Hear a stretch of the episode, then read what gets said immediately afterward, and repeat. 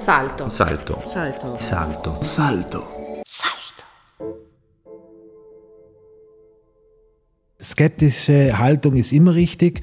Die sollte nicht so weit gehen, dass man also die Tatsachen verleugnet. Und ich glaube, die Impfgegner und äh, alle, die sich in dieser Gruppe vereinigt gefühlt haben, äh, hatten sicherlich nicht recht, auch im Nachhinein nicht recht. Die zweiten, dritten Lockdowns, das wissen wir heute, dass sie wahrscheinlich nichts gebracht haben. Sechs Augengespräch. Die aktuelle Debatte von Wolfgang Mayer. Mit Hubert Messner und Reinhold Bergmann. Zwei Ärzte mit aufrechtem Gang und kritischem Geist. In diesem Salto-Dreier geht es um die Pandemie, die kaum mehr als solche empfunden wird. Weder in der Öffentlichkeit noch in der rechtsrechten Regierung in Rom. Zu Recht ist die Pandemie vorbei. Was lief denn falsch? Zwei Jahre Pandemie, Lockdowns, Vorsichtsmaßnahmen an und mit Covid Verstorbene, Long-Covid als Folge, die Meloni-Regierung lockert aber die Maßnahmen. Die Frage an Reinhold Bergmann ist also, die Pandemie vorbei? Die Pandemie ist sicherlich vorbei, so wie wir sie gekannt haben. Äh, die Pandemie hat wahrscheinlich ein anderes Gesicht bekommen. Sie haben, Herr Messner, vor zwei Jahren die Landesregierung sehr drastisch aufgefordert, Maßnahmen zu ergreifen. Damals beim Beginn der Pandemie. Zwei Jahre danach wird nicht nur staatsweit gelockert, auch im restlichen Europa. Zu Recht, Herr Messner?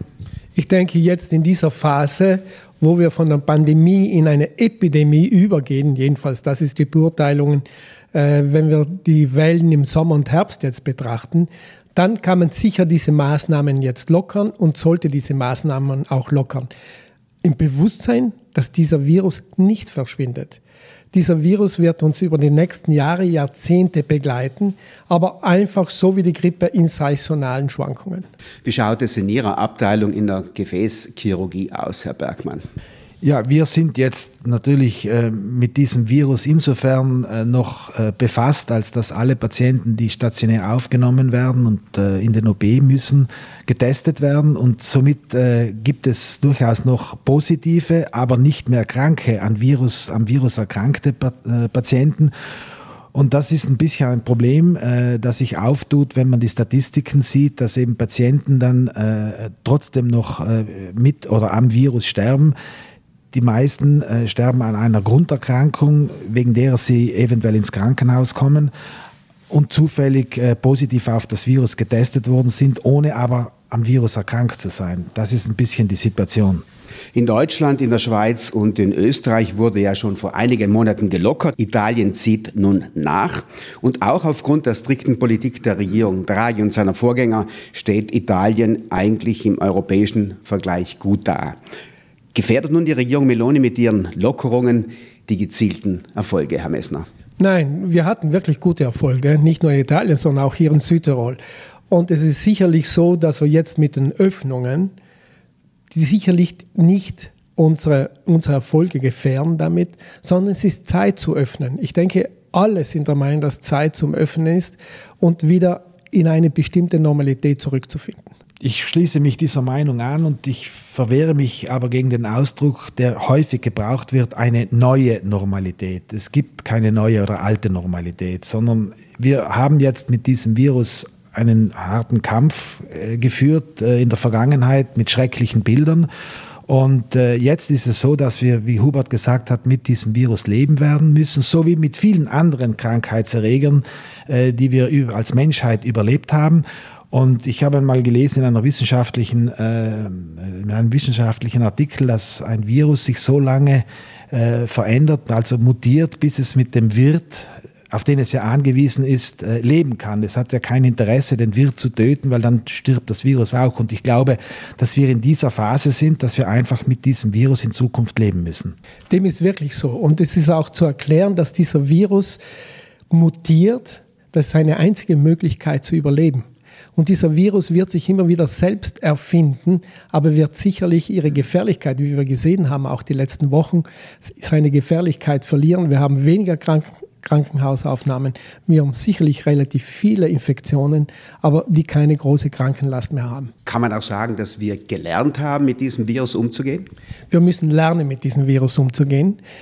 Und wir müssen diesen Schreck von diesem Virus wieder von uns, uns loswerden. Ich glaube auch, dass wir äh, diese schrecklichen Bilder, die wir alle noch im Kopf haben, dass wir die nicht vergessen sollten, aber uns äh, von diesen nicht in der Zukunft konditionieren lassen. Das heißt, eine Übervorsichtigkeit beziehungsweise fast eine panische Angst, dass es nochmal so kommt, das wäre jetzt für unsere Lebensqualität sicherlich nicht förderlich. Man kann auch aus Angst sterben. Ich würde einfach sagen, dass jetzt Selbstverantwortung gefragt ist. Jeder muss sich selber einschätzen und jeder muss selber entscheiden, ob er sich gegen dieses Virus schützt oder nicht schützt. Aber wir müssen besonders verantwortlich sein in dieser neuen Normalität, was unsere ältere Bevölkerung betrifft, die sicherlich noch gefährdet sind, was diesen Virus betrifft. Ein Blick zurück zum Ausbruch der Pandemie vor zwei Jahren. Hektisch war damals der Kampf dagegen. Es wurden auch Grundrechte eingeschränkt, die freie Mobilität. Es gab Ausgangssperren in vielen Gemeinden, besonders drastisch damals in Bozen. Herr Messner, rückblickend betrachtet, welche Fehler waren besonders eklatant? Wir haben sicher alle Fehler gemacht, ob das jetzt Politiker äh, Wirtschaftsleute oder wir Mediziner waren. Es war eine außergewöhnliche Situation und die forderte außergewöhnliche Maßnahmen, die sicher Demokrat, äh, demokratiepolitisch sicher nicht immer korrekt waren. Wir haben Fehler gemacht, zunächst nicht in der ersten Phase mit, mit der ganzen Lockdown, den wir gemacht haben. Der war sicherlich wahrscheinlich angemessen, weil wir keine Erfahrung hatten. Aber die zweiten, dritten Lockdowns, das wissen wir heute, dass sie wahrscheinlich nichts gebracht haben, was Krankheit, was Todesfälle betrifft, im Vergleich auch mit anderen Ländern. Da gibt es eine große Studie von der John Hopkins äh, University. Und wir haben äh, diesen Lockdown nur wirtschaftlichen Schaden gehabt und Bildungsnachteile. Das sollten wir wahrscheinlich nicht mehr machen. Gegen diese Lockdowns gab es ja heftigen Protest, hatten also die Skeptiker, die Verharmloser, die Verschwörungstheoretiker und die Impfgegner recht. Lockdowns das falsche Instrument, Herr Bergmann? Also ich glaube jetzt bei diesen Begriffen, die Sie erwähnt haben, äh, die Skeptiker mit den Impfverweigerungen und mit den Heretikern in einen Topf zu werfen, das ist nicht äh, gerecht und nicht richtig. Skeptik, skeptische Haltung ist immer richtig, aber die sollte nicht so weit gehen, dass man also die Tatsachen verleugnet. Und ich glaube, die Impfgegner und äh, alle, die sich in dieser Gruppe vereinigt gefühlt haben, äh, hatten sicherlich nicht recht, auch im Nachhinein nicht recht. Wir wissen ja aus anderen Erkrankungen, dass Impfungen uns äh, eigentlich ein Überleben als Menschheit gegeben haben. Denken wir nur an die schrecklichen Bilder äh, von Kindern, die die Polio-Impfung, also die Kinderlähmungsimpfung nicht äh, bekommen hatten, als sie noch nicht am Markt war oder dann nicht bekommen haben in Afrika, wo es eben nicht äh, verfügbar war, äh, die sind verschwunden, die gibt es nicht mehr und so eine Reihe von Krankheiten. Und ich glaube, dass eben gerade die Impfung und die Immunisierung der Bevölkerung äh, ein großer Schritt äh, war, der, die uns also jetzt in diese Normalität geführt hat. Also dazu möchte ich noch etwas anfügen, und zwar das, dass die Leute einfach nicht glauben, was sie wissen.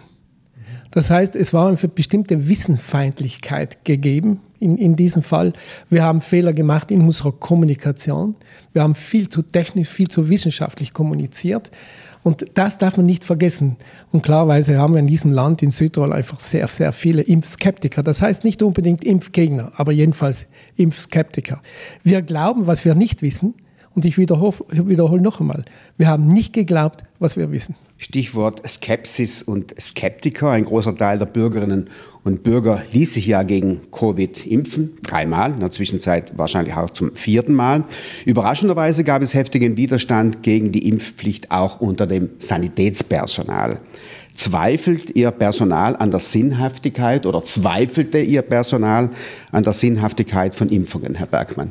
Also ich muss jetzt äh, von meinem kleinen äh, Bereich, in dem ich arbeite, auf meiner Station gab es weder bei den Schwestern noch bei den, bei den Ärzten äh, Impfgegner beziehungsweise hm, Kollegen und Kolleginnen, die sich nicht impfen ließen. Aber zum gesamten Personal in der Sanität glaube ich, wenn man das statistisch erheben würde, ich weiß nicht, ob das gemacht wurde, dass äh, die Impfgegner nicht einen höheren Prozentsatz ausmachen als zum Beispiel unter den Rechtsanwälten oder unter den äh, Fernfahrern oder unter anderen äh, Berufsgruppen. Die nicht geimpften Pflegerinnen und Pfleger wurden ja damals vom Dienst suspendiert, obwohl Personal hinten und vorn fehlte. War dies eine falsche Entscheidung, Herr Messner? Nein, es war in der ersten Phase der Pandemie sicher eine richtige Entscheidung, weil wir wenig Instrumente hatten, unsere alte Bevölkerung, besonders unsere Risikobevölkerung, zu schützen. Und unsere erste Aufgabe ist klarweise als Ärzte oder Sanitätspersonal, unsere, dass wir unsere Patienten schützen. In diesem Sinn war es in der ersten Phase okay. Später kann man klarweise, jetzt können wir darüber diskutieren. Ja. Covid-Einsatzleiter Franzoni sagte in der neuen Südtiroler Tageszeitung, dass Corona nach wie vor eine große Belastung für die Krankenhäuser ist. Trotzdem befürwortet Franzoni die Rückkehr der nicht geimpften Pflegerinnen und Pfleger in den Dienst. Ist dieses Personal aber nicht trotz alledem eine Gefahr für die Patienten, Herr Bergmann? Ich glaube, in dieser Phase, äh, in der wir uns befinden, sehe ich das nicht als eine große Gefahr, wenn die nicht geimpft sind. Erstens äh, ist ja die Tatsache die, dass das Virus an äh, Aggressivität abgenommen hat. Zum Zweiten sind ja die nicht geimpften häufig auch bereits infiziert und haben einen gewissen Impfschutz. Und insofern glaube ich, zurzeit kann man das durchaus vertreten, nicht nur aufgrund des Personalmangels, sondern auf wissenschaftlichen Gründen, dass also die Nicht-Geimpften wiederum an ihre Arbeitsstelle zurückkommen können. Auf was sollten die Gesundheitspolitiker besonders Wert legen äh, in dieser Phase des äh, Winters? Äh, die Grippe grassiert, äh, Covid ist nicht verschwunden. Gibt es besondere Gruppen, die besonders geschützt werden sollten? Und zwar wie? Wir müssen nicht nur die Politiker, sondern auch wir Ärzte, wir müssen korrekt informieren. Das ist das Erste. Und gut kommunizieren mit unseren Patienten, unabhängig Covid oder Grippe. Auf was wir jetzt Acht geben müssen, und das ist ganz klar, auf unsere Risikobevölkerung. Bevölkerung heißt über 60, 65 Jahren mit chronischen Erkrankungen. Wir wissen heute, dass 30 Prozent der Südtiroler eine chronische Erkrankung hat. Auf diese Leute müssen wir Acht geben und diesen Leuten müssen wir versuchen äh, beizubringen, dass sie sich impfen sollten, um sich selber zu schützen und klarerweise auch im Endeffekt ihre Mitbürger zu schützen. Es gibt eben die sogenannten Risikogruppen, die es zu schützen gilt. Und äh, da glaube ich, ist es so zu verfahren wie mit der Grippeimpfung. Auch das ist ein Angebot, das vor Covid schon äh, am Tisch lag und von vielen benutzt, für vielen genutzt wurde. Und ich glaube, dieses Angebot sollte man nicht als in dieser Phase der Pandemie nicht als eine Pflicht und als einen äh, Ausschluss von der Gesellschaft, wenn man nicht dazugehört zu den Impfern, sondern als ein Angebot mit einer entsprechenden, wie Hubert gesagt hat, Erklärung und nicht einer, einem Zwang versehen. Würden Sie als Ärzte diesen Menschen, den Personen, die äh, entsprechenden schwachen, zwischen Anführungszeichen, Bevölkerungsgruppen angehören, auch empfehlen, die Maske zu tragen, trotz alledem? Nein, das, das ist, kann jeder selber entscheiden, ob er das macht oder nicht macht. Ich denke, dass man in bestimmten Situationen, wenn wir wirklich eine hohe Grippewelle haben oder nochmals eine höhere Corona-Welle zurückkommen kann, das hängt von den Varianten ab, die, die sich im Winter entwickeln werden, dann glaube ich, ist, ist jeder, kann jeder selber entscheiden, ob er das trägt oder nicht trägt, besonders bei Menschenansammlungen. Äh, ich mache immer das Beispiel. Äh, wir nehmen auch Moskitonetze. Und durch die Malaria sterben 400.000 Leute und nicht Millionen Leute. Es sind 6,6 Millionen durch diesen Coronavirus oder mit dem Coronavirus verstorben. Und dort nehmen wir keine Schutzmaßnahmen. Deshalb, es ist jedem freigestellt, ob er das macht oder nicht macht. Ich kehre wieder zurück zu der Kritik an den Maßnahmen Lockdowns und ähnlichem mehr. Inzwischen stellt sich heraus, dass einige dieser Maßnahmen, Sie haben es bereits erwähnt, Herr Messner, wie die Schließung von Kindergärten und Schulen sinnlos waren. Trifft also der Vorwurf zu, dass der Staat mit seiner Anti-Covid-Politik autoritär unterwegs war? Nein, es waren Maßnahmen, wir kannten keine andere Maßnahme. Es gibt eine große Studie inzwischen richtigerweise äh, was diese Corona-Kita-Studie mit, mit über 22.000 Kindern, die effektiv besagt, dass damit wir überhaupt nichts, dass das Ganze überhaupt nichts gebracht hat, außer Bildungsnachweis, Bildungsnachteile, beziehungsweise von den ganz kleinen Kindern der Kita Kommunikationsstörungen äh, und so weiter gebracht hat. Deshalb, wir wissen heute, nach der Erfahrung, die wir die letzten zweieinhalb Jahre gemacht haben, dass das wahrscheinlich nicht sinnvoll war und wir sollten das nicht wieder wiederholen. Ja, die Isolation natürlich für gewisse Erkrankungen wissen wir aus der Geschichte der Medizin, dass äh, gewisse äh, Keime nur dadurch bekämpft oder maßgeblich dadurch bekämpft werden können, dass man Patienten oder Subjekte in die Isolation begibt. Gibt. Aber ich schließe mich dem äh, Hubert an, dass der Ausschluss der Kinder vor allem äh, wahrscheinlich der Schaden größer war als der Nutzen. Und insofern wir jetzt wahrscheinlich die Nachwehen haben. Es gab ja kürzlich ein großes Aufschreien in der ersten Hilfe Notaufnahme des Krankenhauses Bozen mit 90 Kindern, die in 24 Stunden sich dort mit Grippe und grippeähnlichen Symptomen präsentiert haben. Und einer der Gründe, der dafür angegeben wurde, das war, äh, dass die Kinder in den letzten zwei Jahren äh, durch die Isolation und mit der Maske ihre sozusagen Immunlage gegen die Grippe verloren hätten und also einen Sekundärschaden aus dieser Isolation davongetragen haben.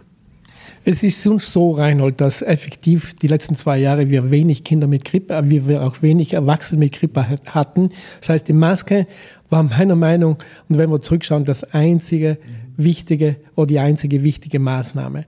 Was ich aber zur Kita noch dazu sagen möchte, ist auch so, dass sie nicht die Pandemietreiber waren, an die wir immer gedacht haben. Sie bringen die Krankheit dann nach Hause zu den Erwachsenen. Es war umgekehrt. Die in der Kita waren gleich viel Infektionen prozentmäßig gesehen wie der Erwachsenen. Sie waren sogar etwas später und nicht früher dran. Und äh, Schulen und Kita dürfen wir sicherlich in, in einer eventuellen nächsten Pandemie nicht schließen. Das haben wir sicher gelernt. In den vergangenen Jahren konzentrierte sich die Wissenschaft auf Impfstoffe gegen Covid. Wurde dabei die Therapie vernachlässigt, Herr Bergmann? Es gibt mittlerweile durchaus kritische Stimmen, die, äh, äh, ja, die berichten, dass eben die gesamte wissenschaftliche Intelligenz äh, auf die äh, Impfstoffe konzentriert war. Und es ist ja in der Medizingeschichte ein einmaliges Ereignis, dass innerhalb so kurzer Zeit äh, ein effizienter Impfstoff entwickelt wurde gegen ein Virus. Dabei ist natürlich, äh, sagen viele, die Forschung äh, nach entsprechenden Therapiemaßnahmen und Medikamenten zur Bekämpfung einer eventuellen Erkrankung äh, gemacht worden. Ich kann das jetzt nicht beurteilen, ich bin ein einfacher Chirurg, aber ich lese aus verschiedenen Fachzeitungen, dass das der Fall gewesen sein soll. Ja, dem ist effektiv so. Wir haben zwar neue Pharmakas gegen diesen Virus, aber das sind Virustatika, die nicht, nicht sehr, sehr effizient sind. Wir haben Antikörpertherapien, von denen wir wissen, dass sie jetzt bei bestimmten Varianten nicht mehr funktionieren. Und ich bin auch der Meinung, dass in der Zukunft wir, wir sicherlich oder die Industrie, die Pharmaindustrie in dieser Richtung und wir auch in diese Richtung arbeiten und forschen müssen. Die Pandemie scheint ja auszulaufen, da sagten Sie beide zu Beginn des Gesprächs, wir lernen damit umzugehen. Können wir auch mit Long-Covid umgehen, Herr Messner? Nein, Long-Covid äh, ist ganz eine andere Geschichte. Das ist die Folge dieser Pandemie und ich bezeichne manchmal das Long-Covid als das nächste, die nächste Pandemie. Long-Covid ist inzwischen anerkannt als eine Folgekrankheit von, von, von Covid, äh, von SARS-CoV-2, einer SARS-CoV-2-Infektion. Und äh, wir haben zwar keine Daten oder keine übersichtlichen Daten. Wenn wir jetzt Prozentsätze anschauen, wie viele Menschen wirklich Long-Covid entwickeln, dann gehen sie von bis, das heißt von 1% bis 20%. Durchschnittlich wissen wir, dass 10% der Bevölkerung, auch bei den Kindern, an einer Long- oder Post-Covid-Problematik leidet. Das sind Symptome oder Symptomenkomplexe, die sich über Monate, wenn nicht ein Jahr hinziehen können. Ja, natürlich, das ist jede oder viele Erkrankungen äh, haben eine Akutphase und nach der Akutphase ist also der Heilungsprozess noch nicht abgeschlossen. Und ich glaube, dass gerade bei, diesen, bei dieser Art von viralen Infekt es doch einen gewissen Prozentsatz an äh, Betroffenen gibt, die also an dieser Erkrankung noch länger zehren und an dieser Erkrankung noch länger arbeiten. Zum Teil gibt es auch Berichte über bleibende Schäden, äh, die diese Krankheit äh, mit sich gebracht hat. Das soll uns aber nicht äh, sozusagen wiederum in eine Angststarre versetzen, um zu, um zu sagen, wir müssen jetzt alle Maßnahmen weiterführen und wir müssen uns weiterhin mit Masken und mit allem Möglichen, um also das zu vermeiden. Ich glaube, die Angst äh, ist ein, schlechtes, ein schlechter Ratgeber, um die Zukunft zu gestalten. Ich glaube, dass viele, viele gar nicht bekannt sind, die an Long-Covid oder besser an Post-Covid leiden. Äh, ich denke, wir brauchen Ansprechpartner in dieser Sanität für diese Pathologie. Wenn wir rechnen, es sind ungefähr 8 bis 10 Prozent, sind ungefähr zwischen 25.000 30.000 Leute in Südtirol, die an Long-Covid leiden. Sie brauchen Ansprechpartner, sie brauchen Fachleute und sie brauchen jemand, der sie eigentlich begleitet in dieser Phase und wir dürfen sie nicht allein lassen mit ihren Problematiken von Long-Covid, Post-Covid. Wie gesagt, äh, diese, diese Patienten, die es nach wie vor gibt, äh, und ich kenne einige persönlich, die beklagen genau das, was Hubert gesagt hat. Sie fühlen sich alleingelassen, vor allem auch, weil die Wissenschaft ja noch nicht ganz genau weiß, wie man damit umgeht, nicht nur menschlich umgeht, sondern wie man auch damit medizinisch umgeht. Welche Therapiemöglichkeiten gibt es, um ein Long-Covid erstens zu vermeiden, aber wenn man es nicht vermieden hat, wie kann man das therapieren, nachdem die, das Long-Covid ja unter ganz verschiedenen klinischen Aspekten zutage tritt. Es gibt Menschen, die also eine Muskelschwäche haben, die Leistungsabfall haben, andere haben Gedächtnisstörungen. Es ist also eine ganz äh, variable Palette an Symptomen, die auftreten. Und äh, die Wissenschaft und die Medizin hat noch, glaube ich, kein Rezept, um diese verschiedenen äh, Symptome wirklich effektiv zu behandeln und überhaupt zu verstehen. Das ist das große Problem. Wir wissen eigentlich nicht die Ursachen für das Long-Covid als erstes. Wir wissen nicht, wie es zustande kommt. Es gibt viele Hypothesen, zum Beispiel, dass der Virus einfach im Körper bleibt, getarnt im Körper bleibt, wie andere Viren auch, die wir ja kennen oder dass das Immunsystem unter Anführungszeichen etwas verrückt spielt und der Körper Autoantikörper entwickelt. Und wie Reinhold richtigerweise sagt, wir haben keine medizinischen Ansatzpunkte, keine pharmakologische Ansatzpunkte. Ich finde das zurzeit gar nicht so wichtig, sondern ich finde wichtig, dass diese Leute begleitet werden. Und irgendwo brauchen wir eine Anlaufstelle für diese Leute, sonst verlieren wir sie, beziehungsweise sie verlieren sich. Das war ein Sechs-Augen-Gespräch mit den Ärzten Reinhold Bergmann und Hubert Messner über die ausklingende Pandemie. In zwei Wochen folgt ein weiterer Salto-Dreier im Sechs-Augen-Gespräch. Gefällt dir dieser Podcast? Ja, dann ist höchste Zeit, sich zu abonnieren. Hol dir ein Abo und unterstütze Freie Information in Südtirol. Salto. Salto. Salto. Salto. Salto. Salto.